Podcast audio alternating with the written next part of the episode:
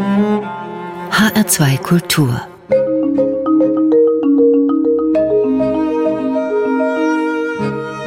Doppelkopf Heute am Tisch mit Meinrad Walter. Gastgeber ist Andreas Bomber. Viele Freunde und natürlich auch Freundinnen der Musik Johann Sebastian Bachs kennen Sie, Herr Walter, durch Ihre Bücher, auch durch Vorträge und Einführungen vor Ort. Ich habe eines dieser Bücher vor mir. Es verspricht unter dem Titel Erschallet ihr Lieder, das sind die ersten Worte einer Bachkantate zum Pfingstfest, Johann Sebastian Bachs musikalisch-lutherische Bibelauslegung im Kirchenjahr. Das klingt vergleichsweise sperrig, viel sperriger als das, was man dann liest in dem Buch. Fangen wir doch mal mit dem ersten an. Johann Sebastian Bach ist für mich eine große Person der Musikgeschichte, auch der Kirchengeschichte, deren Leistung, glaube ich, nicht letztlich auslotbar ist. Genauso wie der Altersfreund von Goethe, Zelter, es gesagt hat, er ist klar, doch unerklärbar. Aber an dieser Unerklärbarkeit arbeite ich mich gerne ab, vorzugsweise an der geistlichen Vokalmusik, die immer wieder neue Aspekte hat. Nun ist ja Bach gerne als fünfter Evangelist bezeichnet worden. Ein umstrittener Begriff, vor allem umfasst er ja nur das geistliche Schaffen Johann Sebastian Bachs, es gibt ja noch mehr. Kann man das heute noch sagen? Das ist ungefähr 100 oder sogar ein bisschen mehr Jahre her, dass glaube, ein schwedischer Bischof das Wort geprägt hat. Kann man das heute noch sagen? Ich setze es vielleicht in Anführungszeichen, wenn ich es sage. Der Bischof ist Nathan Söderblom und er hat gesagt, Bachs Musik ist das fünfte Evangelium. Das ist schon ein bisschen anders als er als Person ist der fünfte Evangelist. Im Ulmer Münster wird er ja in der Apostelpose groß mit einer Statue dargestellt. Wenn ich das richtig verstehe, dann versuche ich sozusagen, Bach hat dazu beigetragen, dass das Evangelium viele Menschen erreicht in seiner Auslegung. Er hätte sich selber nie einen fünften Evangelisten genannt, aber diese Auslegung, die finde ich sehr, sehr spannend, weil die so vieles zeigt, was christlicher Glaube biblisch fundiert ist. Und mit dieser Auslegung kann man sozusagen durchs ganze Kirchenjahr wandern. Von daher ist auch an diesem Begriff was dran. Aber wie Sie richtig sagen, falsch ist immer, wenn man den vielgestaltigen Bach auf einen Nenner bringen will. Ich habe auch die anderen Thesen. Äh, Musikwissenschaftler schreiben, in der Tastenmusik verwirklicht er sich selbst. Dann frage ich immer, was ist dann mit den Kantaten? Verwirklicht er sich nicht? Und was ist, wenn er einen Kantatentext nimmt und daraus eine Tastenmusik macht, wie bei Wachet auf? Ist dann das eine seine Selbstverwirklichung, das andere nicht? Ich glaube, die Interpreten kommen da an Grenzen. Wir wollen den Bach auf Dinge fixieren, manchmal etwas einseitig. Ich nehme mich selber gar nicht aus. Und der Bach ist immer reichhaltiger und vielgestaltiger. Und dieses Entweder-Oder, was manchmal aufgestellt wird, das kennt der Bach gar nicht. Ja. Das freut mich. Er selbst hat das, glaube ich, auch nicht so eng gesehen, wie man das heute sagen würde. Wir kennen ja viele Beispiele, wo sogenannte weltliche Musik, also Huldigungsmusiken für Mitglieder des sächsischen Hofes, später in geistliche Musik eingegangen sind oder auch umgekehrt. Das berühmteste Beispiel ist sicher das Weihnachtsoratorium, das ja auch zugleich heute das beliebteste Stück ist von Bach. Während sein Sohn Karl Philipp Emanuel also den Nachruf auf seinen Vater schrieb, ja vor allem von dem Orgelspieler sprach, dem berühmtesten Orgelvirtuosen seiner Zeit. Also wenn man auch will, Tasteninstrument, aber auf der Schnittstelle zwischen der weltlichen und der geistlichen Musik, den Orgeln, steht nun mal in der Kirche. Ja, das hängt ja auch ganz fast banal damit zusammen, was konnte auch bekannt sein. 1723 weiß ein Leipziger Ratsherr, der Herr Bach exzelliert auf dem Klavier. Das ist ein schönes Wort. Er exzelliert auf allen Tasten. Das hat sich rumgesprochen. Das war vielleicht fasslicher als der Bach hat ganz viele ungedruckte Kantaten im Schrank, die ganz wertvolle Musik enthalten. Damit kann man nicht werben, mhm. wenn das ungedruckt ist. Und Bach hat ja auch viel dafür getan, Klavierübungen, dass diese Stücke publik wurden. Die Matthäus-Passion und die Hamollmesse wurden nicht publik in diesem Sinne. Die konnte man nicht kaufen. Deswegen stand es da im Schatten und in der Wiederentdeckung Bachs kam es dann ins grelle Licht und dafür kamen wieder andere Dinge in den Schatten. Also da muss man immer schauen, was es an Bach noch alles zu entdecken gibt, auch mhm. welche Station seiner Biografie, die ist doch so reichhaltig. Und dann das Problem Köthen. Bach geht an den Hof, er bleibt nicht bei der Kirche. Aber das ist ein Problem. Der Ausleger, Bachs Problem war es nicht. Bach sagt, ich hätte dort meine Lebenszeit gerne beschlossen. Er hat das genannt 1730 in einem Brief, dass das vermutlich seine schönste Zeit gewesen ist. Wenn nicht seine Frau gestorben wäre, genau. das war ein sehr trauriges Erlebnis, aber das widerspricht doch eigentlich dieser rein geistlichen Sicht natürlich, auf Bach. Ja. ja. in Köthen sind die brandenburgischen Konzerte entstanden. Am 24. März 1721 hat er die Handschrift vollendet. Das ist morgen, Herr Walter, morgen vor 300 Jahren. Ich habe extra mal im Faximile nachgeguckt. Oft schreibt ja Bach auch über seine sogenannten weltlichen Stücke JJ, Jesu Juva, genau. also Jesu hilf mir bei der Komposition, bei meinen Eingebungen und hinten schreibt er dann Soli Deo Gloria SDG im Sinne von vielen Dank, alles Gott zu ehren. Ist denn dann solche weltliche Musik auch als geistliche Musik anzusehen oder ist das eine Floskel? Ich würde ein anderes Wort vorschlagen. Ist ja gut, wenn wir bei den Worten bleiben, die Bach kennt. Dieses geistlich-weltlich, das ist so vorbelastet. Jahrhunderte hat die Kirchenmusik sich negativ definiert. Was wir wollen, ist das Nicht-Weltliche. Aber was ist das? Bach schreibt von andächtiger Musik in seiner Bibel. Bei einer andächtigen Musik, das ist alle Zeit Gott mit seiner Gnadengegenwart.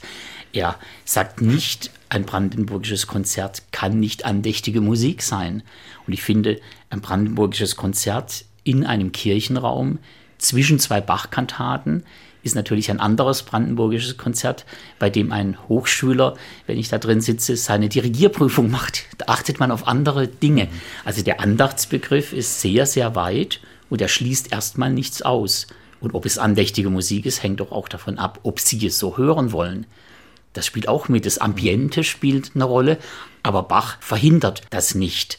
Und mitten im Andächtigen macht er Scherze, dann kommt in den Goldberg-Variationen Kraut und Rüben, haben mich vertrieben. Er spielt auch mit diesen Dingen. Aber zunächst mal ist es, finde ich, sehr schön, es ist ein sehr weiter Begriff von andächtig und wo ich geistliche Erlebnisse habe, das kann ich ja so nicht planen. Das kann ja. bei irgendeiner Musik sein, bei einer Kirchenmusik, aber auch bei einer anderen. Im Zeugnis schreibt Bach, er hat mir assistiert bei Kirchen und anderen Musiken. Das ist auch ein sehr weiter, offener ja. Musikbegriff. Ja. Der gefällt mir gut. Als Felix Mendelssohn Bartholdy mit der Berliner Singakademie im Jahre 1829 die Matthäus-Passion wieder aufführte. Das ist ein Datum, das allgemein mit der Bach-Renaissance des 19. Jahrhunderts in Verbindung gebracht wird, als auslösender Moment. Da hat er unbewusst noch etwas ganz anderes getan, nämlich dieses Stück, was für den Gottesdienst, den Karfreitagsgottesdienst konzipiert war, in den Konzertsaal zu holen. Wenn Sie heute das Wort andächtig benutzen, der Hörer der Matthäus-Passion oder viele Hörer der Matthäus-Passion im Konzertsaal, wo dieses Werk ja bis heute heimisch ist, die hören auch andächtig zu. Also verlagern dieses Hören, dieses bewusste Hören von der vielleicht unbequemen Kirche und nicht geheizten Kirche, so Faktoren spielen ja auch eine Rolle, in den gemütlichen Konzertsaal. Aber es ist trotzdem ein religiöser Akt, ein andächtiger Akt. Würden Sie das auch so sehen? Natürlich. In den Briefen, die sich ranken um die Mendelssohn-Aufführung, spielt der Andacht eine große Rolle. Die feierlichste Andacht herrschte, heißt es da. Und der Saal gab den Anblick einer Kirche. Das ist ja lustig. Der Saal wirkt plötzlich als Kirche, wenn, jetzt würde man späterer Terminologie sagen, wenn Bachs Aura, die Aura seiner Musik, den Saal erfüllt. Es, es war still, es war feierlich, andächtig. Ich glaube, das, das ist das Schöne, dass man das nicht normieren kann. Das ist nicht an einen Ort gebunden. Der Geist weht da, wo er will. Und Bachs Musik bringt das, was in ihr steckt, in jeden Raum, wo sie musiziert wird. Von da ist, finde, Andacht ist eigentlich ein sehr gutes und sehr mhm. gut zu füllendes Wort für Bachs Musik und zwar in ihrer Gesamtheit. Wir haben über Bach und die Wiederentdeckung im 19. Jahrhundert gesprochen, namentlich der Matthäus-Passion. Jetzt haben Sie, Herr Walter, eine Preziose mitgebracht, von deren Existenz ich gar nichts wusste. Es ist auch eine Passion, nämlich die Johannes-Passion. Da steht der Name Robert Schumann drüber. Das müssen Sie uns jetzt erklären. Ja, das ist dann das Schwesterwerk zu Mendelssohn, wenn man will. Die Einrichtung von Robert Schumann für ein Konzert in Düsseldorf der Bachschen Johannespassion, die Schumann interessanter fand als die Matthäuspassion, ganz nebenbei. Was man da studieren kann, ist etwas, was bei Bach beginnt, was Schumann fortsetzt, nämlich das Phänomen der Bearbeitung. Schumann hat nicht die Gambe, sondern ein Cello genommen und er war der Meinung, im Mittelteil der Arie ist es vollbracht, da wird es doch schon Ostern, so wie im Johannesevangelium. Was gehört zu Ostern? Eigentlich auch eine Fanfarenmusik von Trompeten. Da hatte man zur Bachzeit gesagt, das ist nicht andächtig am Karfreitag, die Trompeten. Und Schumann sagt, Bach ist doch schon in der Tonart der Trompeten, er ist doch schon in D-Dur. Und die, die Bratschen, die Streicher versuchen sowas Trompetenähnliches, da mache ich doch zwei Trompeten dazu, dann habe ich sozusagen bearbeiten die Bachsche Linie ausgezogen, die Bachsche Skizze nochmal etwas koloriert. Und das finde ich spannend, wie ein Werk sich selber bleibt und in der Bearbeitung doch ein neues Stück wird.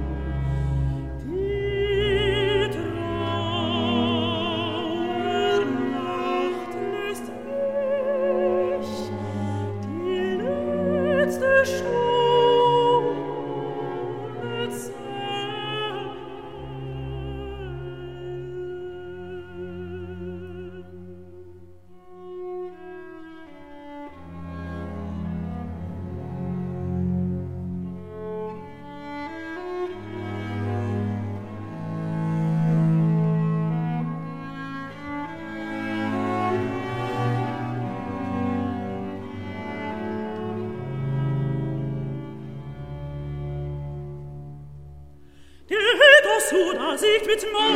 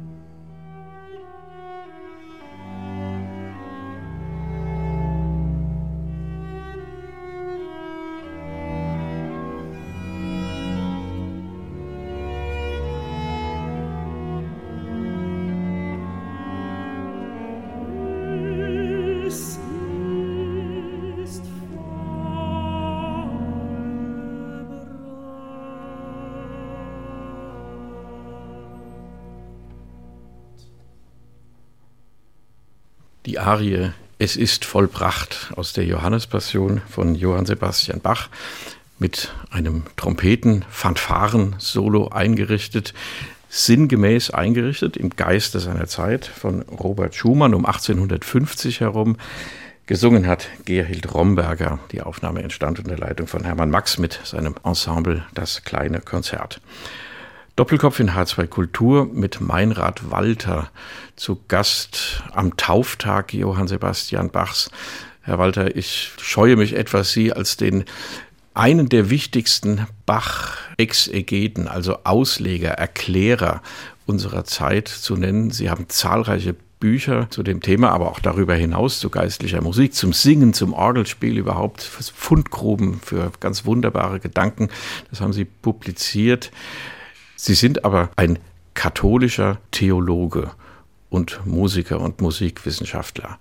Geht das eigentlich? Kann ein Katholik den lutherischen Erzprotestanten Bach auslegen? Kommt ja immer darauf an, wie man die Worte verwendet. Ich könnte jetzt sagen, warum soll nicht ein Katholik auch die große katholische Messe von Bach auslegen, die H-Moll-Messe? Man kann die Begriffe ja etwas weiten, die müssen nicht konfessionell eng geführt sein. Mich hat Bach einfach interessiert, weil ich dachte, er ist ein großer Komponist. Ich hatte einen Orgellehrer als Jugendlicher, der auch an der Orgel Vorträge hielt über Bachs Kompositionen. Mich hat es interessiert und im Theologiestudium habe ich gedacht, warum kann man denn nicht die Theologie, die ja auch ökumenisch sein sollte, und dieses Bach-Interesse verbinden. Und dann sucht man in der Literatur, findet solche Verbindungen bei Albert Schweitzer zum Beispiel. Mhm. Und dann braucht man natürlich irgendwie auch einen Ort, wo man das machen kann. Man braucht in der Wissenschaft Leute, die sagen, ja, sowas könnte zum Beispiel als Doktorarbeit in Frage kommen. Zum Glück ging das dann im Fach Religionsphilosophie und mit dem Stichworten wie Sprachphilosophie, Sprache der Musik Bachs. Das hat mich dann interessiert bei frühen Tagungen, da war ich als Student schon, da war es schon noch so ein bisschen, das ist jetzt so fast 40 Jahre her, dann am Sonntag hatten die Protestanten ihren Gottesdienst. Und da wusste man nicht so richtig, soll man da hin oder nicht, weil man fragte, war man eingeladen, aber es gab noch eine ökumenische Scheu. Weiß einmal, ich war sogar in der Thomaskirche, war ich da mit einer Basler Forscherin, Helene Wertemann, die durfte 1959 in der bibelwissenschaftlichen Doktorarbeit dann nichts über Bachs Musik schreiben, nur über die Texte, ganz streng die Texte, weil da sind wir fit, das können wir. Wir können Hebräisch, aber halt vielleicht keine Noten lesen. Und dann haben wir scherzhaft immer gesagt, ja, jetzt sind hier wieder die Papisten und die Calvinisten, die sind so am Rande der Bachschen Szene. Ich glaube, da hat sich vieles, ja. vieles verändert. Sie sind Mitarbeiter beim Amt für Kirchenmusik des Erzbistums der Erzdiözese Freiburg, Herr Walter.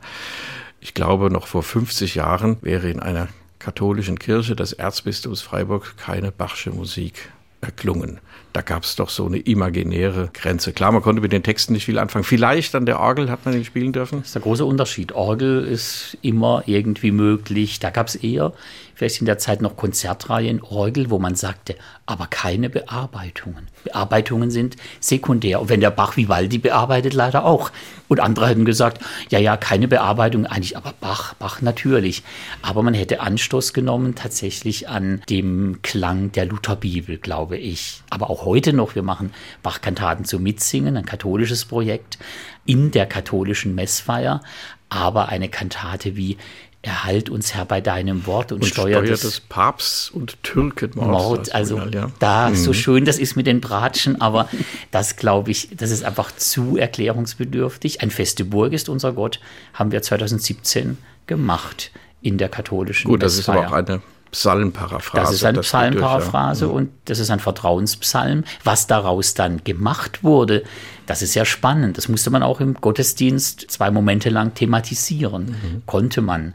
Aber Sie haben recht, die musikalische Ökumene ist der allgemeinen Ökumene so etwas voraus. Die trägt eher die Fackel voraus und ist schon selbstverständlicher, als das in anderen Bereichen mhm. ist. Das finde ich auch schön. Es gibt so etwas wie theologische Bachforschung. Das ist in der Tat ein feststehender Begriff. Ja. Das war früher, glaube ich, ein bisschen mehr, so vor 10, 20, 30 Jahren. Heute scheint mir das etwas abgeflaut zu sein. Was verbirgt sich hinter diesem Begriff? Ja, dahinter verbarg sich eine Arbeitsgruppe, die auch viel geleistet hat, Bachs Bibliothek analysiert hat, die ist zum einen entstanden, weil man sagte, da ist doch so viel Theologie, was da auch mitschwingt. Zum anderen wollte man der DDR-Musikwissenschaft, die Bach den Aufklärer nannte, etwas entgegensetzen. Das war alles richtig. Ich glaube, es ist gut, dass es das heute so institutionell nicht mehr geben muss. Früher war das, wenn Sie so eine, sind wir hier fast im Schwarzwald, wenn Sie eine Schwarzwälder Kirschtorte nehmen, war die theologische Bachforschung war ein Segment, wie ein Kuchenstück. Und da hat man nur Theologie gemacht. Und heute ist es so wie das Kirschwasser der Kirschtorte. Das ist mehr ein Segment, ein Ferment. Im Ferment, das ist überall.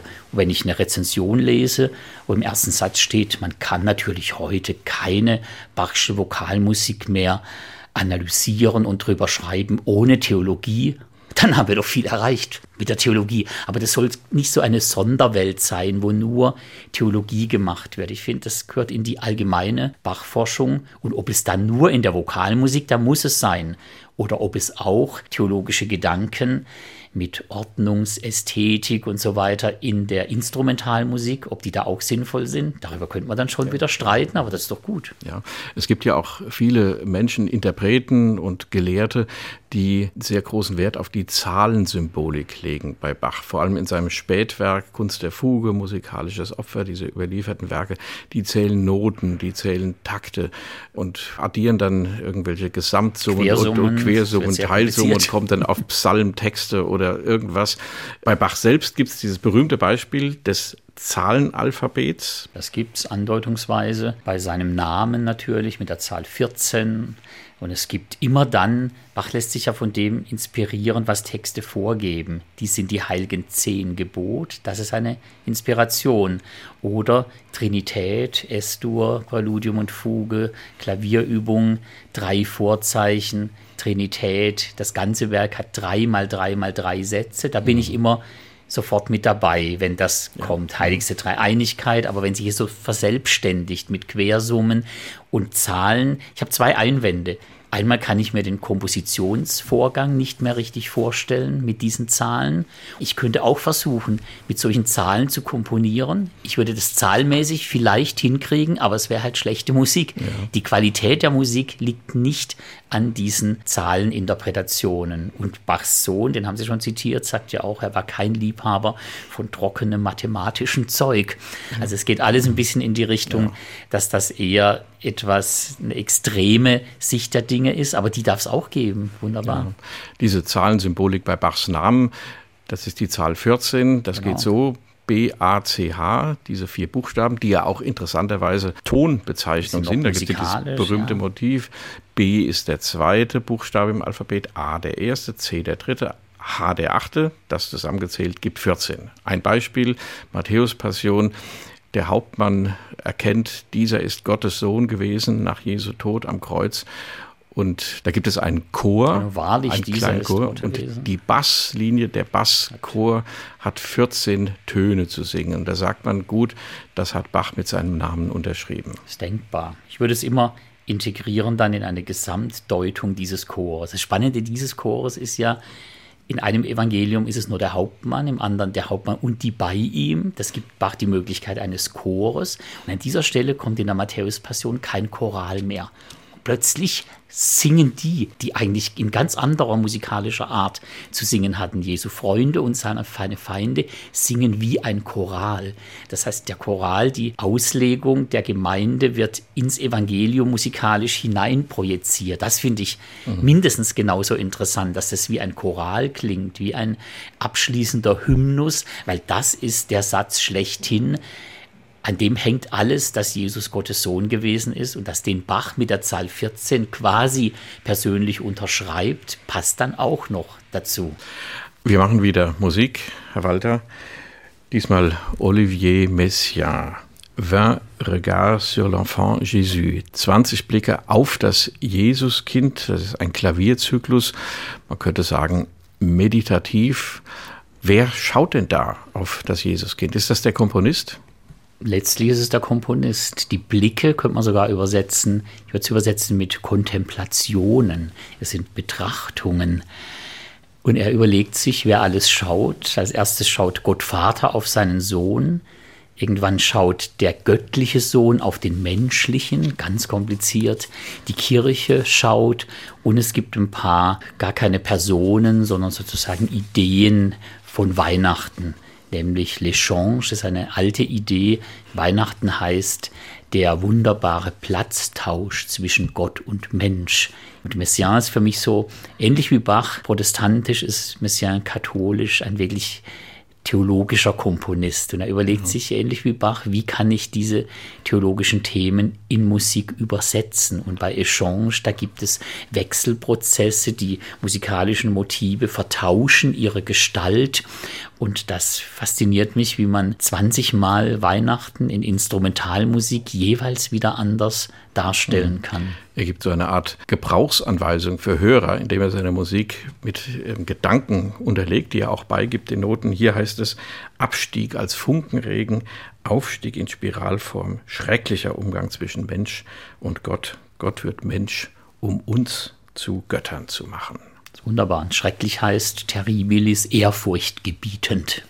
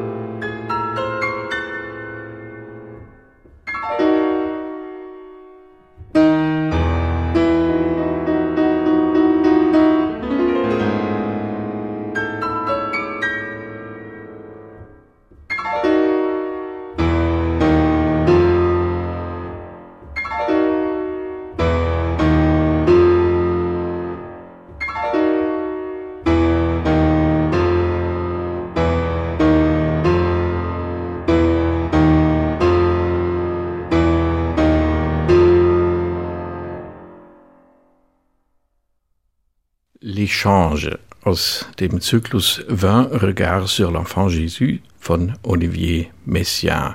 Gespielt hat Martin Helmchen. Meinrad Walter, zu Gast in Doppelkopf in H2 Kultur. Wir sprechen am Tauftag Johann Sebastian Bachs. Der ist heute am 23. März in Eisenach in der Georgenkirche über Johann Sebastian Bach und auch über ihre Sicht auf Bach, denn sie sind ein Autor, ich wiederhole das gerne, von viel gelesenen und auch gut lesbaren Einführungen, Betrachtungen zu Bachs Musik, namentlich den beiden großen Passionen und dem Weihnachtsoratorium, auch der Kantatenmusik. Von Max Reger gibt es den Ausspruch, Bach ist Anfang und Ende aller Musik. Das ist wieder so was Absolutes, so wie der fünfte Evangelist. Was halten Sie davon? Bin ich auch etwas vorsichtig. Anton Webern hat ja etwas Ähnliches gesagt. Alles findet bei Bach statt.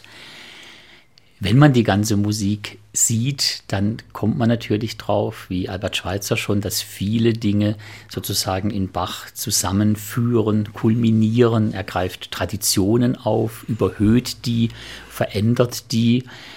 Das andere ist schwieriger, dass man sagt, ja, aber bestimmte Prinzipien der spätromantischen Harmonik oder gar der Zwölftonmusik, und da kann man sagen, ja, das ist eine Haltung, die gibt's auch bei anderen Komponisten. Und Bach macht ihnen die schon vor, weil vor ihm hat es niemand so extrem gemacht in dem Sinne kann ich auch mhm. Regers Wort verstehen. Ich finde auch, es darf doch auch persönliche Worte über Bach geben, wenn Dichterinnen schreiben, Rose Ausländer, Bach, mein Blutstrom zum Himmel oder sowas. Das ist ja keine Wissenschaft, das sind einfach persönliche Bekenntnisse und das darf auch sehr zugespitzt sein. Schwierig ist, wenn man sagt, das ist mein Bekenntnis zu Bach, was andere von vornherein ausschließt, weil meines ist ja das Richtige so weit mhm. darf man nie mhm. gehen.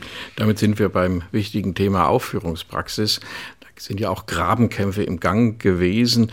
Ich erinnere an die Kontroverse zwischen dem Bachforscher Hans-Joachim Schulze und dem amerikanischen ebenfalls Bachforscher und Musiker Joshua Rifkin. Da ging es um die Größe des Chores von Johann Sebastian Bach. Also dürfen da mehr als zwei Leute singen, kann man mit 120 Leuten eine Matthäus-Passion aufführen und so weiter. Da gab es bestimmte philologische Grundsätze und Diskussionen auch. Sie, Herr Walter, Sie sind ja als Mitarbeiter beim Amt für Kirchenmusik der Erzdiözese Freiburg, wo wir dieses Gespräch auch aufnehmen, sehr stark mit der Laienmusik befasst. Also mit den Kirchenchören, den Leistungsstarken, den weniger Leistungsstarken, die Freude an der Musik haben. Menschen, die durch das eigene Musizieren näher auch, auch zu Johann Sebastian Bach gebracht werden. Mittlerweile auch in der katholischen Kirche, wie wir festgestellt haben. Gibt es denn für Sie so etwas wie eine richtige, historisch informierte Aufführungspraxis oder ist Bach wo auch immer und wie auch immer er aufgeführt wird, immer richtig. Ich kenne einen Gregorianik-Forscher, der hat mir mal gesagt, als es um Bearbeitungen bei Gregorianik sagte, wissen Sie, es ist wie bei Bach, kaputt kriegen Sie es nie. So kann man es erstmal sehen. Ich finde richtig, nicht ganz das richtige Wort, ich würde sagen stimmig. Und stimmig heißt doch im Spannungsfeld meiner Möglichkeiten und dem, was Bach komponiert hat. Und da muss ich mich irgendwie bewegen. Aber ich hatte gerade diese Woche wirklich die Frage, ja, wie ist das jetzt Corona-mäßig? Wir können nicht mit großen Chören auftreten. Da mache ich vielleicht ein Bach Magnificat, sagt mir ein Kantor, mit kleiner Besetzung. Wie klein darf jetzt die Besetzung sein, wissenschaftlich fundiert? Da habe ich gesagt, es hängt von deinen Möglichkeiten ab. Ich habe ihm geschickt. Rifkin, Parrott und ich muss ihm noch schicken die Kopie Schulze mit der Entgegnung, genau was sie andeuten und versuche ihn zu sensibilisieren, dass es da historische Fragen gibt. Das ist interessant, wie war das bei Bach, aber in dem Moment, wo ich sagen würde, weil es bei Bach so war, muss es bei mir auch so sein, wäre es nicht mehr historisch, sondern historistisch. Und da mache ich einen Unterschied. Ein großer Chor kann das auch singen und dann muss man es ihm eben so beibringen, dass es flexibel klingt. Das ist eine Frage. Und es sind ästhetische Fragen. Ich habe tatsächlich die Frage an eine rein solistische Besetzung. Mir fehlt da etwas, ein flächiger Chorklang. Selbst wenn er jetzt Bach nicht gefehlt hat, fehlt er mir. Ich glaube aber, dass er Bach auch fehlen würde, weil das so, glaube ich, historisch nicht haltbar ist die ganz extreme These. Also das ist bei einer Hamollmesse so, wenn das immer nur die acht Sänger sind, die Chor und Soli singen, ist es mir zu nah am solistischen Klang. Wenn es aber 150 sind, die ganz, ganz breit und flächig singen und ganz gegensätzlich zu den eingekauften Vokalsolisten, habe ich auch ein Problem der Stimmigkeit. Aber das sind ganz verschiedene Kriterien, wo man auch an mhm. Grenzen kommt, die Größe und die Qualität eines Ensembles. Dann ist die Frage, übernimmt man sich mit einer Aufführung zum Beispiel? Auch das sind Fragen.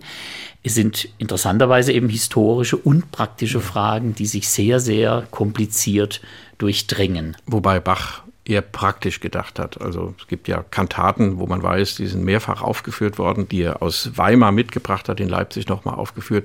Da hat er einfach statt einer Flöte eine Oboe genommen und dann ist es müßig zu fragen, ob das nun irgendeine theologische Bedeutung hat. Richtig. Die Antwort heißt wahrscheinlich. Er denkt sehr, sehr praktisch. Das war jetzt gerade nötig und manchmal eine ich Umbesetzung. Ja. ja, ist es nicht so jetzt die bessere Stimme? Ja, vielleicht lag der Sopranist mit Fieber im Bett, er hatte bei der Beerdigung gesungen.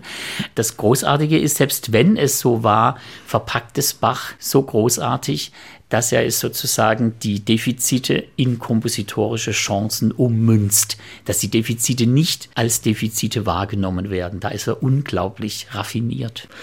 Sie haben das Wort Corona in den Mund genommen. Wir können es eigentlich nicht mehr hören, aber wir kommen nicht umhin, die Folgen dieser Pandemie zu benennen und vielleicht auch in die Zukunft ein bisschen zu projizieren, was da gerade mit uns passiert. Jetzt darf nicht mehr gesungen werden in der Kirche, also dem Ort, wo die Menschen noch singen. Außer dem Fußballstadion, da darf auch nicht gesungen werden, aber in der Kirche schon gar nicht. Wie geht es Ihnen und was machen Sie für Erfahrungen als Mitarbeiter beim Amt für Kirchenmusik in Freiburg? Das ist tatsächlich schwierig, hätte man sich nie gedacht. Gemeindegesang regelrecht verboten. Es dürfen wenige Kantoren singen, Profis dürfen singen, die Laien dürfen im Moment nicht proben, auch ganz schwierig. Darf ich jetzt für Ostern was planen, wo auch die Gefahr ist, dass die bloßgestellt werden, weil die ungeprobt etwas aufführen müssen? Das ist eigentlich gegen mein musikalisches Gewissen. Das geht eigentlich nicht. Ich glaube, man sieht jetzt ganz verschiedene Strömungen. Die einen sagen, naja, singen, das ist doch so ein bisschen Zeitvertreib, ganz nah bei Junggesellenabschieden, da wird auch gesungen. Das brauchen wir jetzt nicht. Das finde ich sehr fraglich. Ich erinnere mich an frühere Thesen, singen tut nicht Not. Singen ist unglaublich wichtig für die Persönlichkeitsbildung. Die Kinder werden geschädigt, wenn sie aufwachsen. Ja, Singen ist etwas Heikles, soll man nicht, ist gefährlich. Das kriegt man nicht mehr raus, kann man auch nicht erklären. Ich hoffe, dass da wieder eine Normalität und einfach dann eine Wertschätzung des Singens kommt. Aber Sie fragen natürlich auch nach denen, die singen. Es ist noch ganz unklar im Moment. Manche sagen, ja, wir beobachten noch kein Chorsterben und das wird alles so weitergehen. Im Moment wissen wir noch nicht, was letztlich passieren wird. Ich befürchte, es werden sich Entwicklungen beschleunigen, dass schwächere Chöre aufgeben oder auch Chorleiterinnen und Chorleiter vielleicht aufgeben und sagen, nein, wir fangen jetzt doch nicht mehr an. Es wird vielleicht flexiblere Ad-hoc Chöre mehr geben als Chöre, wo man Mitglied im Verein sein soll und dann Jahrzehnte da ja, drin und sich bleibt. Auch jeden einmal in der Woche jeden Abend trifft in gewohnter ja, Runde. Ist, das ist ja nicht gering zu schätzen. Nein, gar nicht. Also das ist jetzt im Moment ein aufgewühltes Feld, wo man noch ja. nicht richtig weiß, wo es hingeht. Aber es ist ganz schwer. Ich empfehle Kinderchorbücher mit wunderbaren Stücken, die man jetzt singen kann, ohne es eben der Gemeinde wegzunehmen. Man kann jetzt auch Repertoire bilden. Man kann sogar versuchen, wie Bach es gemacht hat. Man kann künstlerisch die Gemeinde sozusagen simulieren mit Kantor und einer Gruppe von drei, vier Leuten, die singen dürfen, die stellvertretend für die Gemeinde singen. Manche sagen, das tut mir gut, da habe ich das Gefühl, mit dem Herzen gehe ich mit. Das vertraute Vorsingen, alle ist doch angedeutet. Aber eine Dauerlösung kann das auch nicht sein. Wir machen wieder Musik, Herr Walter. Franz Schubert, Psalm 92 in hebräischer Sprache tatsächlich. Das ist tatsächlich von Franz Schubert in hebräischer Sprache komponiert. Zeigt vielleicht ein bisschen, dass Musik auch ganz äußerliche Faktoren immer hat. Der reformierte, liberale Kantor Salomon Sulzer in Wien hat sich an Schubert gewandt, ob er nicht ein Stück für die Synagoge schreibt. Und Schubert hat das getan. Der Kantor hatte sogar publiziert in einem Werk und ergänzt, weil Schubert Verse am Ende weglässt. Ich fand spannend, wenn man das vergleicht mit Schuberts anderem Liedschaffen, natürlich in der ihm vertrauten Sprache. Er konnte offensichtlich kein Hebräisch, musste sich da helfen lassen. Was er macht, ist es so ein bisschen Schuberts Bild von Psalmengesang. So ist meine Interpretation, die man hier hört, nämlich Vorsingen, Nachsingen, Solisten, großer Chor, verschiedene Formen, verschiedene Affekte, etwas Fugiertes, also ganz interessante Dinge, die hier drin sind und ein Unikat, aber theologisch, jetzt bin ich auch ein bisschen Theologe, auch ein Zeugnis für eine Begegnung Christentum und Judentum im Medium der Musik.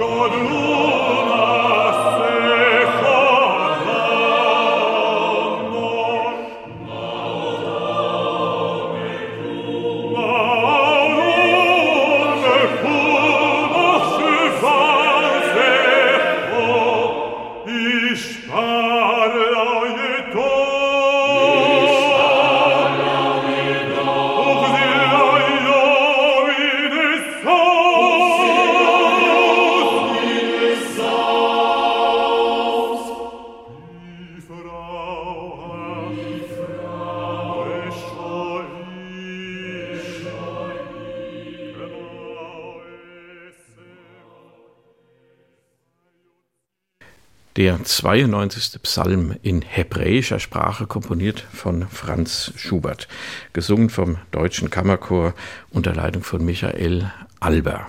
Eine Rarität, wie Meinrad Walter festgestellt hat vor dieser Musik, die wir nur in einem Ausschnitt hören konnten.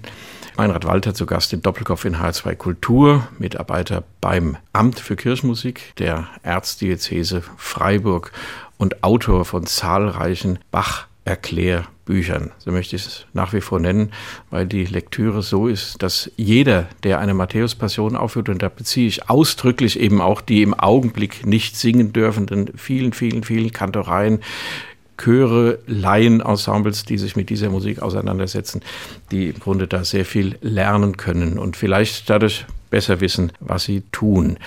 Ist das so, wenn man Bücher liest, wenn man sich über Musik informiert, nicht nur bei Bach, sondern insgesamt, dass man dann bewusster singt, dass Aufführungen vielleicht sogar besser werden? Bestenfalls ist es so, dass es da eine gegenseitige Inspiration vielleicht gibt zwischen Lesen und wieder aufführen. Ich finde das für mich so. Ich höre mehr, als dass ich im Moment singe. Aber beim Hören stellen sich mir Fragen, dann denke ich wieder nach, schreibe vielleicht auch ein Buch und danach bin ich eben nicht müde des Hörens, sondern dann habe ich wieder Lust, auch neu zu hören. Freiburger große Musikwissenschaftler Hans-Heinrich Eggebrecht, bei dem ich studiert habe, der hatte dafür immer das Verb, das erkennende Verstehen und das hörende Verstehen, sie bereichern sich gegenseitig. Das ist der Idealfall. Das wird nicht immer passieren, aber kann mal passieren dass ich eine neue Idee für eine Stelle habe oder dass ich lese, ah, darüber hat Albert Schweitzer das gesagt oder Wolfgang Schäuble jenes gesagt. Das finde ich auch interessant, dass man mal sieht, was für ein Rezeptionskonzert haben diese Bachschen Stücke ausgelöst. Das habe ich wirklich versucht und habe überlegt, ist das alles explodierend. Jeder sagt einfach was völlig anderes. Und dann habe ich zur Matthäus Passion zehn Jahre lang Texte gesucht, kommentierende Texte. Und am Ende musste ich eigentlich feststellen, das konvergiert sehr, sehr stark. Die Leute im 19. Jahrhundert haben eine andere Sprache, aber die meinen, die schreiben fast dasselbe, was die Leute im 20. Jahrhundert schreiben. Das Werk löst eine sehr ähnliche Echos aus, aber sie sind unglaublich breit. Philosophen äußern sich, Theologen, Politiker, Künstler, natürlich Musiker auch. Und das hat mich interessiert, mal das Stück zu sehen im Spiegel seiner Rezipienten seit Mendelssohns Wiederentdeckung. Ja. Bachs Musik ist natürlich hohe Kunst und sie wird überall auch gepflegt, ein Wort, was ich nicht so mag, sie wird gespielt und gesungen nach besten Kräften und das tut dieser Musik ja insgesamt und ihrer Verbreitung auch sehr gut. Zum Schluss unseres Gesprächs, Herr Walter, vielleicht ein Blick über die Grenzen. Von Freiburg aus gesehen ist ja Frankreich nicht weit. Es gibt im französischen Radio France Musique eine Sendung sonntags morgens von sieben bis neun, die heißt Le Bach au Dimanche oder Le Bac, wie man da noch sagt in Frankreich. Bach am Sonntag. Geistliche und weltliche Musik in einem. Also da geht es um den Komponisten und nicht nur um eine Sparte seines Schaffens. Diese Sendung wird sehr viel gehört in Frankreich. Wie ist das mit der Arbeit, die Sie tun? Also doch in einem theologischen Sinne, in einer theologischen Vertiefung, Bach den Menschen näher zu bringen. Ist das ein deutsches Phänomen oder würde sowas auch im laizistischen, aber doch auch katholischen Frankreich zum Beispiel funktionieren? Ich glaube schon, dass es funktionieren würde. War auch schon bei Tagungen in Straßburg zum Beispiel, wo es um Bachkantaten ging. Ich glaube, überall, wo diese Musik aufgeführt wird, wo man sich damit beschäftigt, wenn man sie musikalisch interpretiert, ist irgendwann auch die Frage, ja, wie interpretiert man sie geistig? Diese zwei Formen, die kann man gar nicht trennen. Es ist, glaube ich, an keine Struktur gebunden, auch nicht an die kirchliche. Ganz viele Chöre bei uns führen diese Musik auf. In den Chören singen Katholiken, Protestanten, Getaufte, Nicht-Getaufte ist ja ein weltweiter Erfolg. Ich glaube, die Tonart, in der man dann spricht, muss vielleicht von Land zu Land etwas verschieden sein. Das ist durchaus möglich. Aber prinzipiell glaube ich, überall, wo Kunst im Spiel ist, ist doch auch die Interpretation der Kunst irgendwie mit im Spiel. Und die kann so vielgestaltig sein. Man muss es einfach versuchen. Im Moment habe ich Chöre, das ist wieder deutsche Chöre, aber ein Schweizer Chor nächste Woche in Zürich, die sagen, wir wollen nicht, dass alles so auseinanderfällt. Wir treffen uns zur Probenzeit, diskutieren über das Stück, üben ein bisschen was und gerne mit einem Gast, den muss ich jetzt was erzählen über die Messe Solennelle Petite von Rossini, weil die das aufführen. Ein Chor in Berlin wollte einen Abend diskutieren über die Gewaltproblematik in Mendelssohns Elias und die Frage, soll man das heute noch aufführen oder nicht? Ja, da geht es ziemlich zur Sache. Ja. Das, und es ist doch toll, dass die Chöre ist darüber reden wollen. Ein Hammer, und der Hammer Feinde und zerschlägt und so. Balspriester ja. werden da ermordet, wenn man so will. Das sind biblische Hypotheken auch und die haben wir in der Kirchenmusik. Wir haben antijüdische Tendenzen in Bachs Passionsmusik. Ich wünsche mir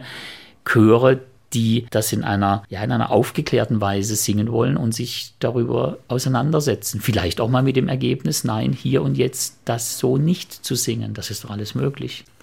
Sie haben, Herr Walter, als letzte Musik einen Ausschnitt aus der Maß Messe eigentlich übersetzt, Messe, aber es genau. ist ja doch ein bisschen was anderes von Leonard Bernstein ausgesucht. Das, das ist ein, ein Theaterstück. Ja, zugleich. Ein sehr amerikanisch. Ja, Theater Piece for Singers, Players and Dancers. Genau 50 Jahre alt, interessanterweise. Das ist für mich ein Spiegel der aufgewühlten Zeit, späte 60er Jahre, 1971 uraufgeführt. Eine Auseinandersetzung mit der Messe. Nicht nur eine Komposition der Messe, und zwar mit dem Ritus der Messe und mit den Gegenstimmen, die es auch geben darf. Zu Credo kommt eben Non-Credo. Und das heißt, warum soll ich an Gott glauben, wenn niemand an mich glaubt? Ist es nicht besser, wenn ich an F-Dur und A-Dur glaube und ein Tenor kommt und sagt, ich glaube an mein hohes C. Und ich glaube, dass solche Vertrauenserfahrungen für christlichen Glauben wichtig sind. Und das komponiert Bernstein. Es ist sehr, sehr amerikanisch. Es ist sehr bunt und in sich völlig gegensätzlich. Aber es ist ein ganz spannendes Stück auf der Linie. Komponisten setzen sich mit der Messe auseinander. Die sagen viele, die beginnt bei Beethoven. Ich finde, bei Bach gibt es auch schon Tendenzen dazu. Und die Messe ist ein so wichtiges Dokument. Er wollte einfach zeigen, was er von christlichem Glaube, von Humanismus hält, am Beispiel der Messe. Am Schluss will er sie fast abschaffen, aber auch das gelingt ihm nicht. Ein Ausschnitt aus der Mars von Leonard Bernstein in einer Aufnahme, einer Einspielung unter dem Dirigenten Kent Nagano. Meinrad Walter, zu Gast in Doppelkopf in H2 Kultur am 336. Tauftag von Johann Sebastian Bach.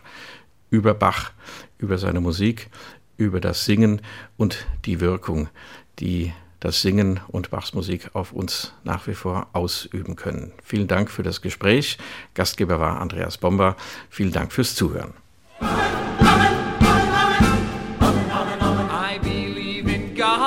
But does God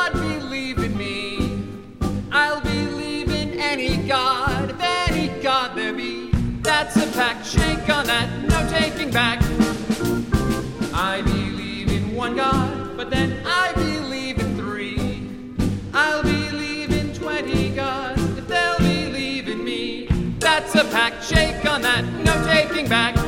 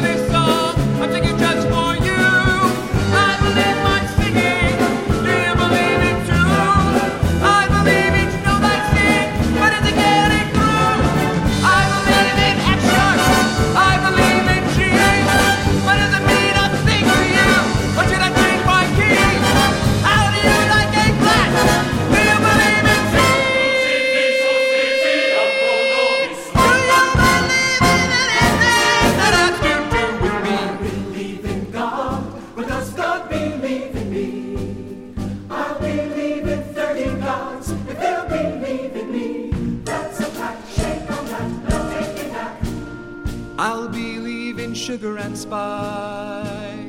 I'll believe in everything nice. I'll believe